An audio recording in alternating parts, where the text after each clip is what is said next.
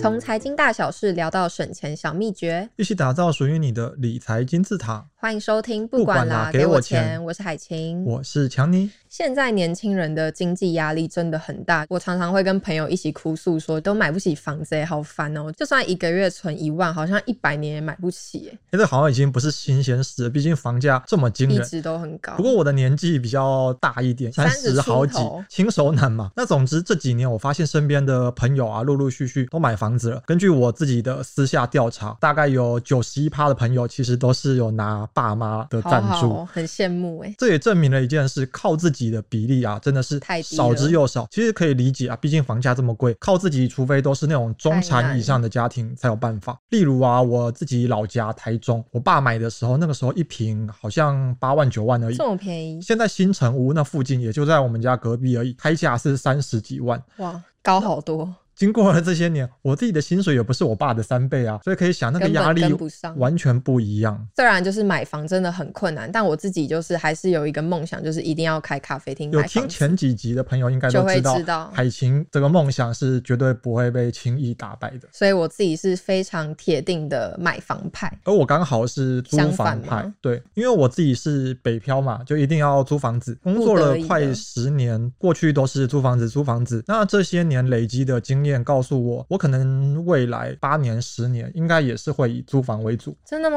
到四十几岁哦，是啊，我小孩怎么办？目前是还没有担心到这个部分啦，但我相信租房会是我未来十年的选择。那刚好今天我们就可以来好好比较比较分，析一到底是买房好呢，还是租房好呢？刚好我们的经验也可以给听众。一些启示。是，先讲我自己好了，我自己是租房派嘛。租房的第一个优点是就什么是呢自由，自自由由无价。因为租房子啊是蛮弹性的，我们可以随时搬家。像我现在住的地方就离公司很近，我走路大概十分钟好就可以方到便公哦司！。我要一个小时， 对，但是当然啊，我一开始其实也并不是租这么近的房子。我一开始刚来台北的时候，因为薪水比较少，那我就选择住在一个破破烂烂的地方。鬼屋吗？对，完全是鬼屋的等级。那个时候一个月的租金是雅房六千出头，好在便宜哦捷运南港展览馆站，听起来不错吧？听起来还不错、欸靠近捷运站，但它其实楼下是一个黄昏市场。我晚上回家的时候，就是满地的老鼠跟蟑螂。天哪，我但不因为能接受、欸。没有钱嘛，没有钱，没有什么选择权，反正还是租下去了。但我刚刚说的啊，因为优点就是你可以自由的搬家嘛。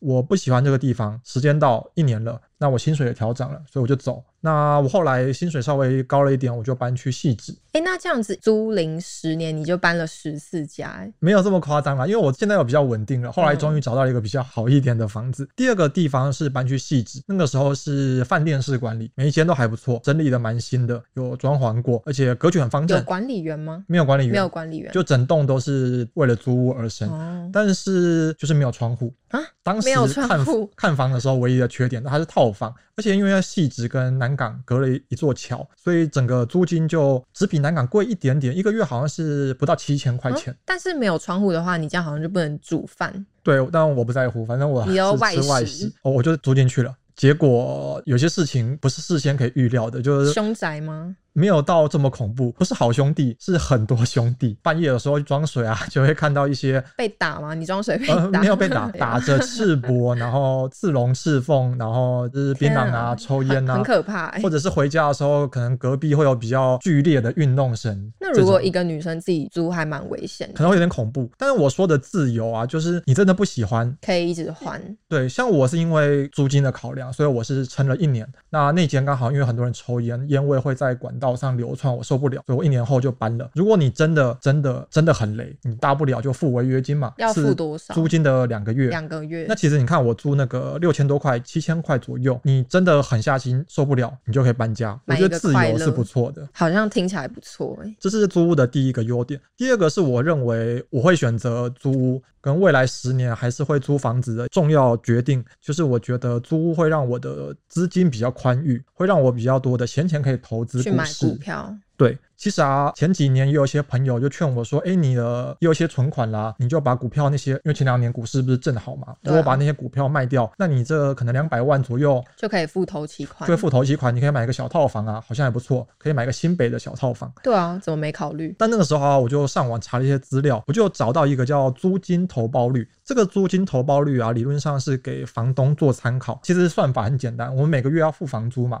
你就把十二个月的租金加起来，除上房屋的总价，然后再乘上一百趴，就会得到租金投报率，也就是你出租这个房子可以得到多少回报。双北是全台湾这个回报率最低最低低的嘛，地多方，低到多少？大概是两趴，而且台真的北很又低比耶新北更低，很多房子你出租可能只有一点多趴。比我们那个高利活存还低。对啊，所以那个时候我就心里想，那我还是继续放在股票市场，好像还是比较好。虽然最近是跌蛮多的很啦，很惨不。过我相信以加权指数来说嘛，长期年化大概有十趴，我就按差一点，每年赚个八趴九趴，我也觉得比买房子好。可是买房子的话，其实也是一种投资，不是吗？确实啊，我觉得因为买房就是开杠杆嘛，例如你买预售屋就是开了五倍杠杆，站在投资的角度也算不错。不过我自己自认为对房地产不是那么熟你悉，不太会投资房产，对啊，而且还要花很多心力在看房子。我有个确朋友实，他在买房前花了半年的时间，每个周休二日都在看房，然后最后终于找到一半间心年仪的好房久子。哦。所以我觉得这个是蛮累人的一件事，加上心中的小小正义感，觉得啊不应该炒房，所以我选择所以投资股市。股市那再来最后一个优点好了，我觉得租房子可以比买房子生活品质更好，有听起来有吗点奇怪，对好不像对？没有哎、听你的经验都是租到一些怪怪的。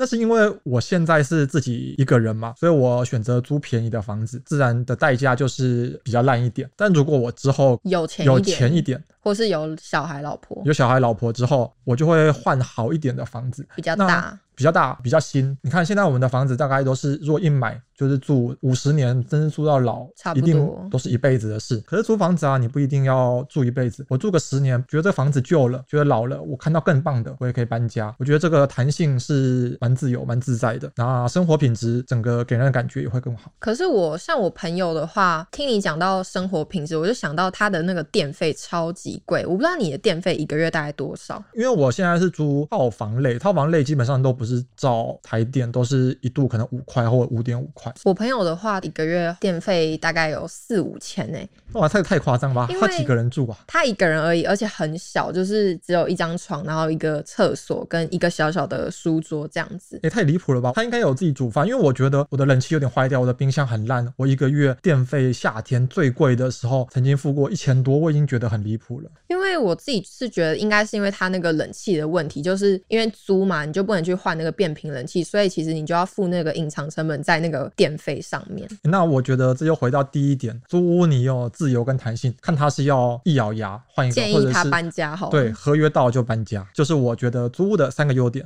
那接下来换我讲买房的优点。首先，第一个我觉得非常重要的就是买房的所有权是属于自己的，因为我之前有讲过我想要开咖啡厅嘛，所以我觉得这对我来说是一个非常重要的因素。诶，可是租房子也可以经营咖啡厅啊。可是因为租房子的话，我有想过，你开咖啡厅你会不会成功，有很大的因素就是你要付人力成本跟租金的成本，这个都会变成一个影响你会不会成功的两个很重要的条件。那假设我今天自己去买房子，买下这个店面的话，我就不用每个月都还要担心说，哦，这个月赚的钱不够去付我的租金，所以其实这样开店下来就会变得更容易成功。就算没有客人，反正这房子对啊，是反正我也是我自己的、我啊，还是要住。对，然后我自己一个人就不用再请其他店员，所以其实我想过，这样好像根本不太容易失败。那我自己有去查了三个地段，就是我想要买的房子。想要看看买房子的难度到底高不高。对，我想看到底有没有可能，所以我现在有看前几集的人应该都知道，我现在大概是存了一百万嘛。那我假设就是我十五年再去多存了四百万，就是大概我三十七岁的时候存到五百万别。的算法超级保守的，你从对高中到大学就存了快一百万，我觉得你三十岁有五百万我都不会压抑。因为我就是想要无痛的去存钱，有看我们前几集也可以知道，就是我们对无痛存钱也很有感，就是我不想要太有压力，况且我也只有自己一个人嘛，我就没有其他人可以帮我负担，所以我就想说，一年的话，这样算下来就是存二十六万六千就好，那一个月只要存两万二，其实对我来说还蛮轻松的。我的自备款是五百万嘛，那贷款的利率就是两趴，然后贷款的年限是三十年，那我就去查第一间就是在台北的文山区，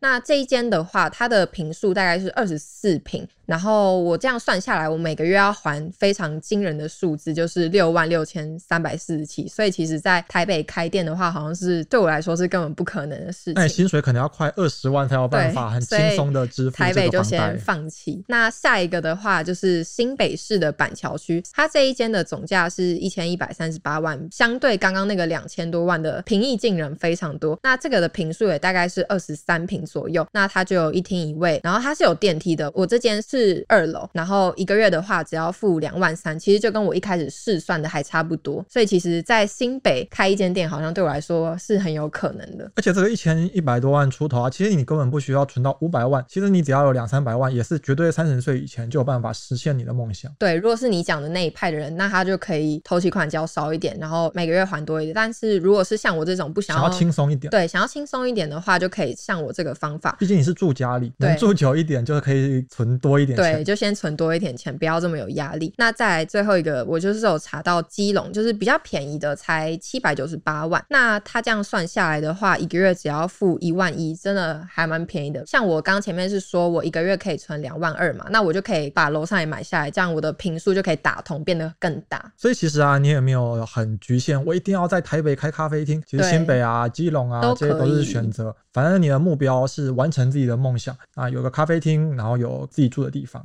没错，那第二个优点就是不用担心房东要要求我搬家，因为我之前国小的时候有听过我朋友，他就是每个月都会一直跟我哭说，就是好烦啊，又要搬家了，才刚认识新的朋友，马上就又要 say goodbye 了。，对，就很难过，因为他就说一直遇到二房东或者是什么漏水的问题，房东都不去解决，就觉得不关他的事啊，你们要住你们就自己解决。而且啊，我看新闻，应该也有一些人会怕当那个下流老人，年纪大了对，还这没有也是一地个方。很重要的因素，就是老了我也不想要一直去搬家，就是我都觉得我骨头都快散了，还要去搬那些重物，我真的承受不起。所以你这个童年阴影影响你影响买我房的很观念深很深。不过我觉得啊，时代的观念在改变，当租屋的人越来越多的时候，我相信等到我们年纪大的时候，房东应该也会觉得租房子给长辈是一件蛮理所当然的事情，不会有什么特别的。不过这也是我的想法啦，我自己也还不是房东，不确定是不是真的会这样走。那再来第三个优点的话，就是我觉得可以累积资产。当房地产上涨的时候，你名下的不动产价值也是会成正比。就是像租房的话，就是相反嘛。而且租房只是一个消费的行为，买房子的话，它就是一个投资的行为。随着你每个月去付那个房贷，你个人的资产就会得以累积。这是确实啊，就像前面有说的，因为你买房是开杠杆嘛，可以当成投资的一环，而且专家都会说，不是一间就要住到底，我们可以从小换到大，这很重要，从小间的开始买。那你随着自己收入的上涨啊，或者是你赚到房子的价差，毕竟这么多年台湾的房地产的成长是蛮惊人很的，惊人。那你再慢慢换到大房子。不过这个中间做足功课是很重要，毕竟大趋势虽然是涨的，但也不是每间房子都可以还是赚有到例钱。外，对，那我觉得啊，听完了租房派跟买房派我们两个人的说法，我们有两个公式想要送给听众，不管你是租房或者买房，可能都需要。那我们先说适合租房派的一个公式，叫做租金收入比。那其实这个公式啊也蛮简单的，就是你每个月的租金除以每个月的收入。其实大家应该常常都有听到专家跟大家说，房贷不要超过收入的三分之一。那我自己认为啊，租金更不该超过你收入的三分之一。假设啊，我自己的月薪是五万，那你绝对不要租房子超过一万五千的物件负。担就会很大。这负担就很大，因为你既然选择租房子，理论上你应该要花更多的钱去投资，去投资还有储蓄。那我们如果把二十趴的资金拿出来租房子，那我就可以把另外八十趴的钱用在生活跟投资理财上。这样子的话，才不会太影响你自己。毕竟你选择租房子啊，要么例如像我一样，你就是希望有更多的资金可以投资；要么就是你可能正在存投期款的路上，那你就选择忍一点吧，把自己的租金收入比降低一点，不要花太多钱在租房子上。那接下来第二个公式呢，就是负债比，就是每月的房贷支出去除以每月的收入。理财专家就是刚刚你有说的那一句，就是房贷不要超过收入的的三分之一嘛，那就是负债比的建议控制要在三十三趴附近。假设你的月薪是五万元，那你贷款一千万去买房子，期限的话是三十年，那利率是一点八一趴，那你每个月就要缴将近三万六千元这么多，你的负债比就会高达七十二趴。这根本是不可能直接吃哎对，土跟刚刚我们建议的三十三趴真的差太多了，所以你要以三十三趴到四十趴来算的话，贷款买四百五十万到五百五十万的房子，你的压力会小非常多。所以我还是建议听众要想一下，你买房是为了什么？其实买房跟租房啊，这本来就没有对错，只是选择的问题。是因为身边的人都买房子，身边人都租房子，要认清自己的需求啊，才是最重要的。对，而且两个买房跟租房的策略都不一样，还是要找到适合自己人生观的计划，不要因为买房子压力太大就可能生病。那也祝租房派不要遇到二房东。那如果喜欢我们的节目的话，不要忘记留言、按赞、分享。我们下周同一时间再见，大家拜拜。拜拜。